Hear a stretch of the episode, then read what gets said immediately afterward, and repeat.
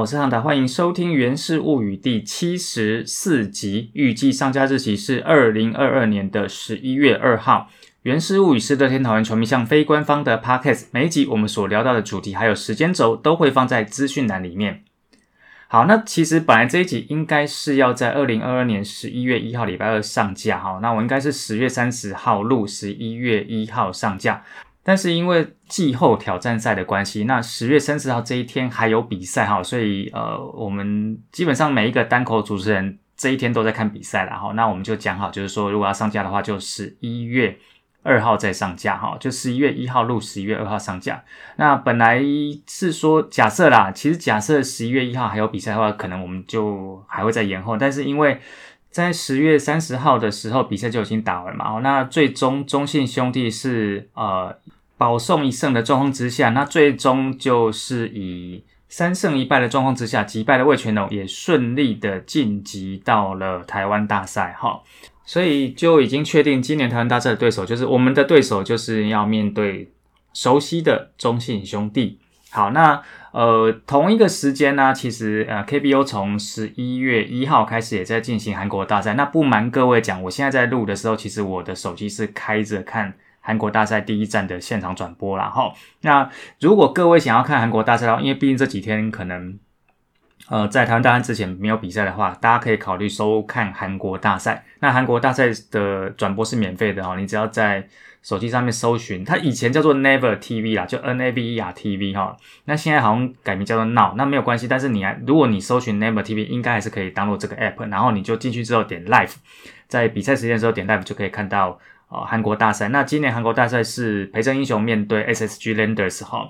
然后我在看，我刚刚在整理资料的时候就顺便看，然后边边边看边整理我的资料。那第一站蛮刺激的哦，因为呃双方互有领先，然后到了九局上，本来是英雄四比五落后，结果呢全屏又打了一发两分炮，那瞬间变成了六比五，哦就一分领先。结果到了九局下一分落后的 SSG Landers 呢，金江敏击出了阳春炮，然后所以我现在在录的时候是九局下还没有打完哈，双方六比六，看起来这个或许可能有机会要打延长赛哈，呃啊每一国每一个国家的总冠军战啊，不管说你是世界大赛还是日本一还是呃韩国大赛还是台湾大赛，基本上应该都蛮好看的，那所以说就各位可以参考一下啦哈。那 KBO 今年的总冠军赛是没有啦啦队应援的哈，那这个原因是因为在前几天呢啊，首尔发生了梨泰院的那个踩踏事件然后那造成蛮多的伤亡，那就我们在我在录这一集的时候，确定是有一百一百五十四位的呃年轻的生命就这样失去他们生命哈，那也因为这件事情的关系，那 KBO 的韩国大赛。哦，没有拉队应援，然后球帽哦，球员的球帽上面也都会有一个黑丝带啦哈。那关于这个踩踏事件，什么避免啊，或者是前因后果，我相信你在很多的新闻媒体都可以获得资讯啦哈。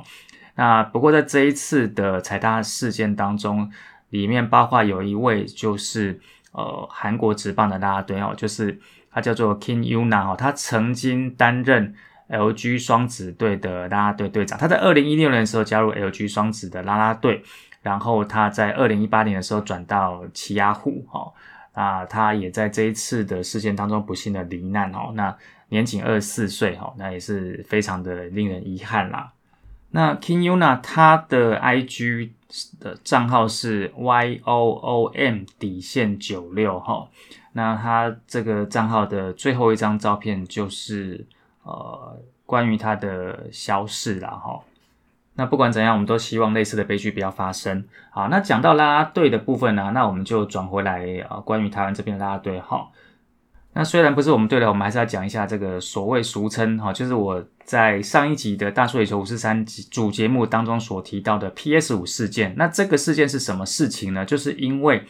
呃，今年的中华职棒有季后挑战赛，那因为中信兄弟必须要参加季后挑战赛。所以他们在十月二十九号这一天就会开始有主场哈。那当然，在这个比赛前几天，他们也公布了在十月二十九号这一天会在主场应援的 Passion Sister 的名单哈。那不过这个名单出来之后，就引起了呃兄弟球迷的轩然大波，因为在这一天呢，呃 p a t r i c i 只派出了五位哈，整个球场里面只有五位，那就是李元、林可、莹莹、小安跟松鼠五位 p a t r i c Sisters。那怎么只派五位呢？因为有另外八位呢，在十月二十九号这一天，他们要去参加中信特工的啊篮球赛的活动哈，在那边应援哈。那那八位是 Peggy、短金、凯蒂、西西、晴儿、波波、圈圈，还有笑笑。那这个兄弟的球迷看到这个名单之后，就会觉得说，好像蛮多风波的啊。他们就觉得说，哎，这个为什么篮球那边人比较多，棒球这边只有五个？好，那当然有一些比较。激烈的言论言论啊，就变成说啊，所以人比较少的、规模比较小的，然后比较年轻的特工是亲儿子，但是兄弟被当干儿子哈。那当然，其实哦，如果说你看 T P T T 相板的话，其实他们是有点类似说，呃，可能对球团抱怨，并不只是因为这一次的拉队事件。那当然可能说啊，前面一些行销啦，或者是一些呃对球团的一些做法的不满，那可能累积到这件事情之后，就一次爆开来哈。那后来的结果就是，呃，那一天呢，呃 p a t i e n C 的决定呢，除了在十月二十九号比赛邀请台中啦啦队协会去支援之外呢，然后呢，在新庄的这八位 p a t i e n Sisters 也等于说，在中信特工的篮球赛结束之后呢，那从新庄赶车到洲际，哦，那帮继续帮中信兄弟加油，就等于说是一个呃远程的出差加班呐，哈。那用这个方式去啊结算是回应啊很多球兄弟球迷的这个不满。好，打岔一下哈，录到现在这个韩国大赛第一场确定要打延长赛的哈，就九局打完双方六比六。好，那回到我们刚刚这个话题哈，那其实这个行销啊各队来讲的话，哦，最近在行销在。呃，你要说借题发挥嘛，也可以啦，反正大家都会蛮利用机会的哈。那在这个中信兄弟，就是说十月二十九号这天表定，本来原来只要派五位 Passion Sister 这件事情啊，就史称的 PS 五事件之后呢，那魏全龙那边的 Dragon Beauty 他们就发公报公告说，在十月三十号魏全龙主场的比赛呢，他们将会出动。十二位的 Dragon Beauties 加上小蚂蚁，再加上四位 Dragon Beauties 的练习生，等于就是总共啊出了十七位哈。Dragon Beauties 正旗是十六位，他出了十二位了哈，所以所以也就是说只有四位在当天是没有班的哈。那我们家的 Rakuten Girls 也算是借题发挥啊，那直接发个公告说，十一月五号的台湾大赛第一站，我们家 Rakuten Girls 的二十五人全部都会到场哈。哦那其实我们家的啦啦队啊，呃，以前呢就是动子趴、阿咪趴跟呃以前叫辣咪趴的时候，这三还有就是这个开幕战的时候是算是比较几个会全员到场的场合啦哈。但是这两年呃，当然可能啦啦队人数也扩编啦哈，然后行程上的安排或者球球团上的考量，所以我记得这两年只有在辣库田趴，也就是啦啦队主题趴。才会有所有的成员都到场哈。那台湾大赛，总之就是确定第一站二十五个全到，那第二站就没有哈。我已经讲了大概八分钟左右，还没有进到今天的主题啊，请大家再忍耐一下啦哈。那呃，因为其实我相信大家在上周也都是目不转睛的在看挑战赛，因为我们在看到底谁会是我们在台湾大赛的对手啦哈。那简单讲一下，很快的讲一下我这看挑战赛的心得哈。那其实第一场我是呃就是。在这个大水球十三的直播趴，在公馆的知了咖啡看了哈，那那一场其实就是最主要的问题，就是布里汉在第二局的时候整个大走中，他第一局其实用球数比德保拉还少，但结果呢，布里汉投不满呃两局，然后德保拉完投。那第二场在天母的比赛，我那时候我在主节目的时候，我就是说，呃，我相信这一场主场对魏全龙很重要，他们一定要拿下来哈。那这一场呢，也靠着刚龙的威能，哦，还有这个。张振宇在九局上，好，最后一个出局数那个六星级的守备把比赛守下来。那其实我们大家都一开始觉得巴曼是骑兵，但是其实巴曼在这场比赛投的蛮陡的啦，只是说，呃，就是在摇摇晃晃的状况之下把比赛投完。那第三场，也就是十月三十一号这一场，我觉得这场比较特别哈。那如果说你们要看比赛的话，我很简单跟大家讲哦，我我大概就是 focus 在魏全龙这边，然后他们其实在前五局有三次，他们有。跑者站上三垒，但是这三次都得不了分。然后他们打了一堆安打，前面打了九支安打，也都得不了分。好，然后这还有包括说，呃，刘时豪在这场比赛有总共有三次的双杀哈。那他们的得分，他们就是全场得两分，他们是靠着第十支安打就吉利吉到的两分炮哈。那整场比赛呢，就是惨了一堆哈，满垒有两次得不了分哈。那最后一个出局数就是九局上的时候，古德温啊，就是看着球进来没有挥棒，所以古德温变古德白哦。那吕彦青投了两局，closer 投两局是有点这个。负担有点大了，但是看他好像就是投的很开心哦，强心脏哦，所以这个在台湾大赛我们面对的时候，可能他会是一个我们需要去突破的目标。好，那这一场比赛其实大家都重点在刘时豪上面，因为他三次双杀。不过老实说，呃，如果没有刘时豪的经验哦，季后赛经验，因为他毕竟他之前在我们台湾队也是打了蛮多场的季后赛哈。那我相信如果没有刘时豪的话，魏全龙大概前两战就结束了啦哈。但是只是说。啊，双杀你也要打球够强才可以，但是真的或许可以，他们可以做个战术了哈。那我对于挑战赛的看法，其实我后来觉得挑战赛其实没有必要让一场，因为你已经中信兄弟已经有主场优势哦。那我当然我们讲的是这个二零二三以后啦，我觉得其实不需要去让那一场，不需要在赛事上去做一个让一场的设定啊。再包括说台湾大赛，其实我也觉得不需要说。会去让一场。今天假设今年假设乐天桃园上下半季都拿啊冠军季冠军，然后全年第一，其实我觉得台湾大赛不需要先拿一场哈。那我也我觉得说，其实联盟可能会担心说，有些球队的场次会比保送进台湾大赛的场次还多，但是我觉得其实不太需要担心，因为第一个挑战赛的票价跟台湾大赛票价绝对不一样，第二个挑战赛的举办的日期也比较少周末，所以我觉得这些都是。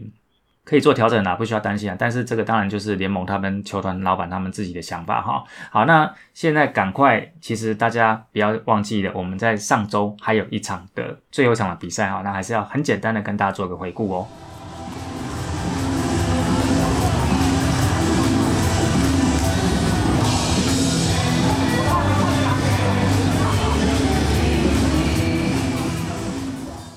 好了，那其实上周是还有一场的最后的例行赛哈。那我相信大家也没有很注重这场例行赛。那事实上，这场例行赛打的时候，其实其实胜负都呃，应该说全年的战绩的排名都抵定的啦。所以它就是一场，你要说是消化比赛也可以啦哈。那这一场呢，是我们在主场面对富邦悍将。那最终十月二十五十月二十五号这一天，富邦悍将以六比二击败乐天桃园哈。那我们。就很快速的把比赛讲完，简单的讲完了哈，因为那我们其实是靠着都两分都是靠着高飞牺牲打，分别是三局下林立的高飞牺牲打打回马杰森，那八局下阿富的高飞牺牲打打回邱丹哈，那这一场我我们算是车轮战，那派出的先发投手是陈科义哈，那他先发三点一局用了六十球被打三战打投出两个四坏球，两个触身三分的折失分。呃，坦白说，我觉得真的要加油哈，因为刻意其实进到我们队上也好几年，那那当然前几年可能都一直找不太到上一军的机会啦哈，那好不容易季末有机会上来，其实应该要多多把握，不然的话，其实机会就会越来越少哈。那这一场另外一个呃小记录就是富邦悍将的投手后援投手富兰哥，他在九局的诶，对九局下的时候呢。连标速球哈，那其中有一球是一百六十一公里，平中华职棒追速球的记录啊。那其实，在这一球前后啦，因为刚好在他在面对张敏勋的时候，其实敏勋有一球打得非常的接近全垒打标杆哈。那其实一开始大家都以为是全垒打，结果看重播，它是个很可惜，就是边边的差一点点的接外球，那蛮可惜的哈。那不过没有关系啦，反正呃就是一场比赛了哈。那这场比赛打完之后，就是确定我们就是。哦，今年一百二十场比赛通通都打完了哈。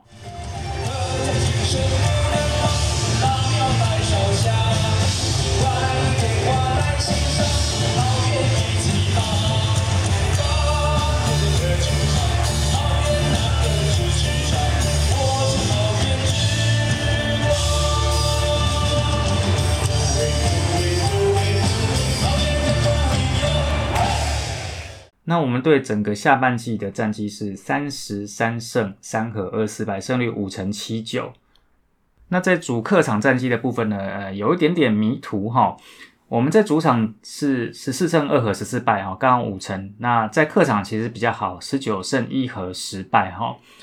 这个客场打的比主场好，在例行赛只是影响。票房，但是如果在总冠军战，就会影响到冠军在谁那边哦，哈，所以这个可能是球队这边需要去注意的地方了哈。好，录到这个时候再打个岔哈，那 KBO 韩国大赛第一场就是呃陪着英雄队 SSG Landers，然后在十局上的时候，英雄队靠着连续打再拿一分哦，所以目前是七比六领先。那现在进入到十局下半。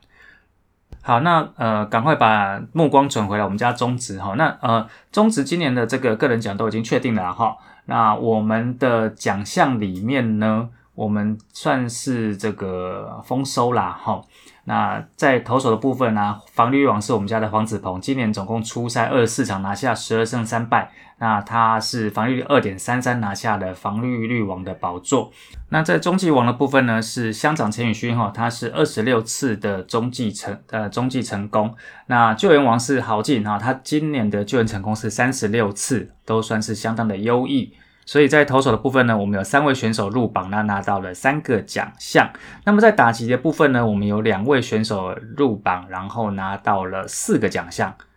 首先是在盗垒王的部分呢，那今年陈晨威是三十八次的盗垒拿到了盗垒王，那另外的部分就是林立呢，他是以三乘三五的打击率拿下了打击王，一百四十支的安打拿下了安打王。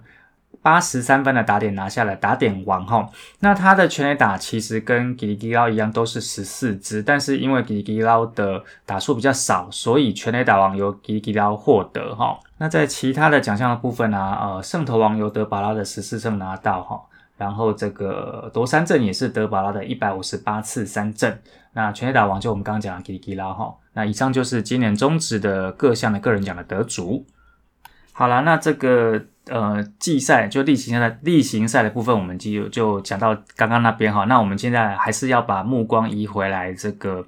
准备的季后赛哈。但是在讲今年季后赛之前，先给大家两个历史回顾的部分哈。首先第一个部分呢是这个啊，其实这两个资料都是我在 PPT 上面总版看到，所以我在讲这个资讯的时候，我会把它的 ID 顺便报出来哈。那呃，有一个是在 David Ex 哈，D A V I D E X。那他抓了一下这个历史数据哈，就是 CBBL 单季七十胜以上的球队哈。那这个在 CBBL 历史上，中职历史上总共发生过四次。那统一师有过一次是二零一二年哈，他们在那一年是七十一胜一和四十八败，胜率五成九七哈，但是已经。就是过七十胜了哈，那剩下的三次都是我们家桃园队，分别是二零一七年我们是七十八胜一和四十一败，胜率六成五五；二零一八年是七十三胜四十七败，胜率六成零八；还有今年是七十胜四和四十六败，胜率六成零三哈。那虽然说基本上我们家在今年下半季的后半段打的跌跌撞撞了，但是其实整季通算下来还是有七十胜哈，也就是说。我们让中职在历史上第四次出现七十胜的球队。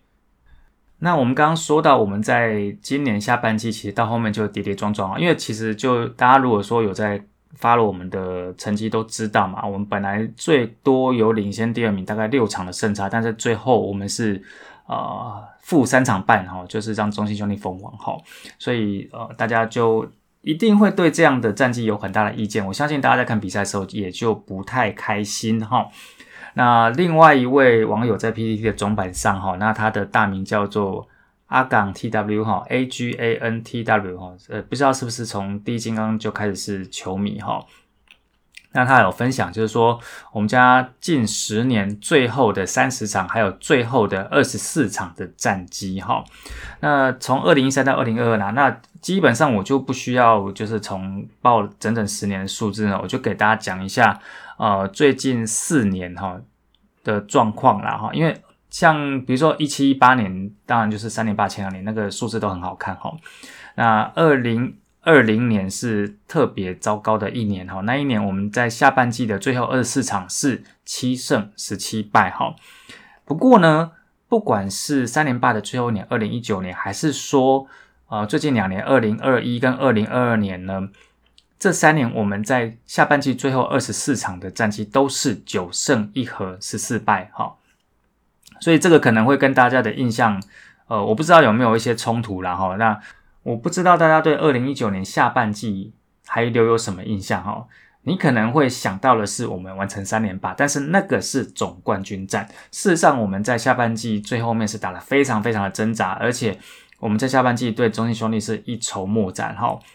但是不管那一年或是今年，其实都是九胜一和十四败啊。那像二零二一年，其实我们是下半季十呃十值垫底，但是去年战绩那么糟糕，最后二十场一样是九胜一和十四败。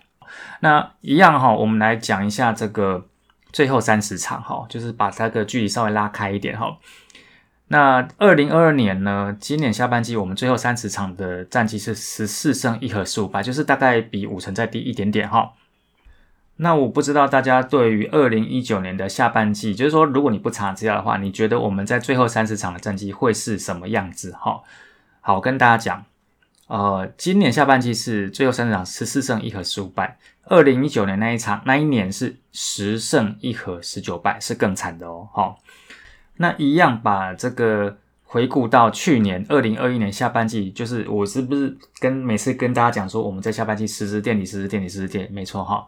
其实我们在去年下半季的最后三十场的战绩是十胜一和十九败，好，也就是跟二零一九年是一模模一样样的哈。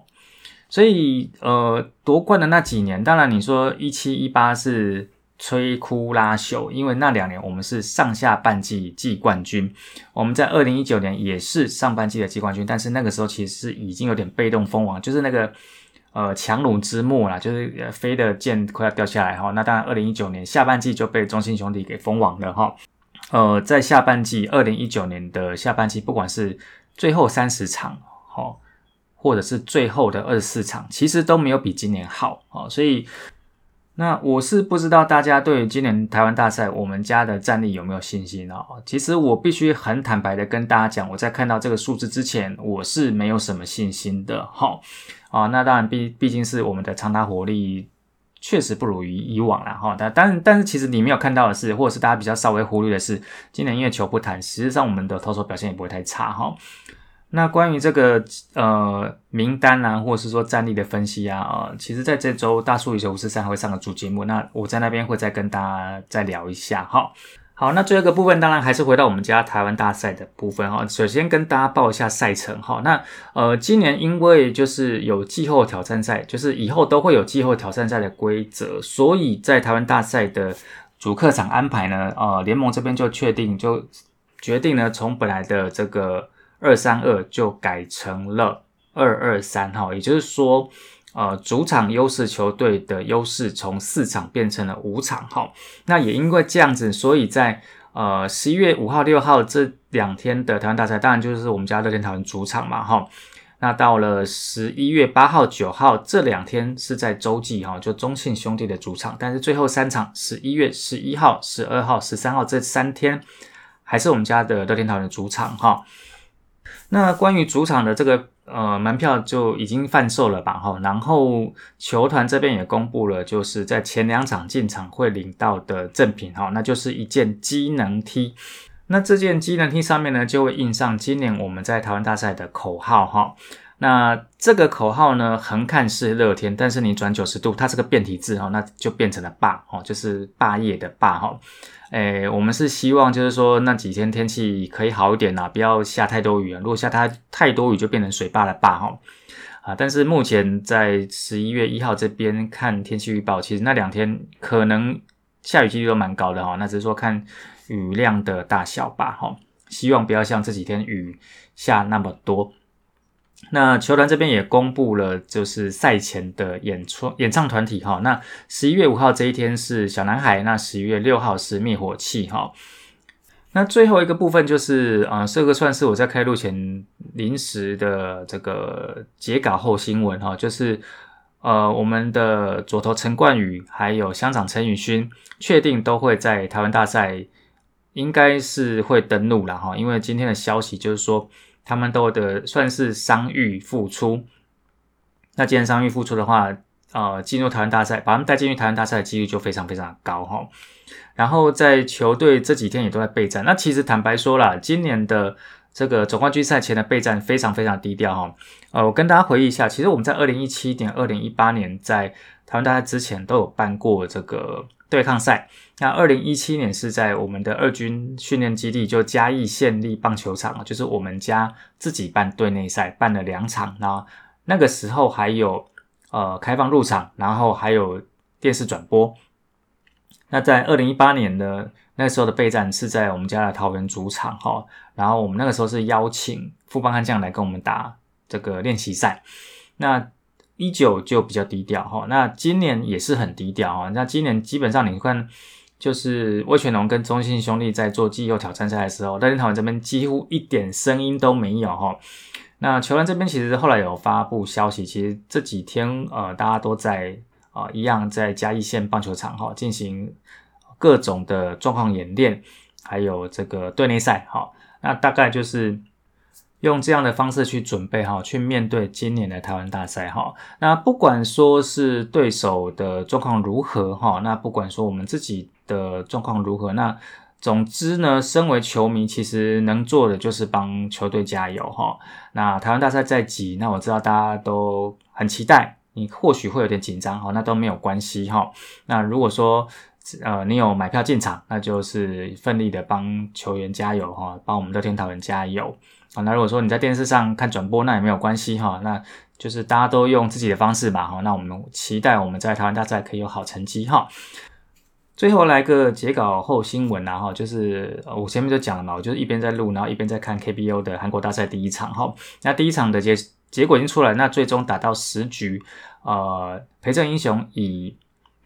七比六击败了地主 SSG Landers，哦，那这场其实真的蛮好看的，尤其在九局上，就是落后的英雄反超。然后九局下，SG Landers 追平啊，但是十局上的时候，其实英雄也是费了好一番功夫，才又得到宝贵的第七分。然后，好，那以上呢就是本集的原始物语，感谢大家收听，咱后期空中再相会，See you again，拜拜。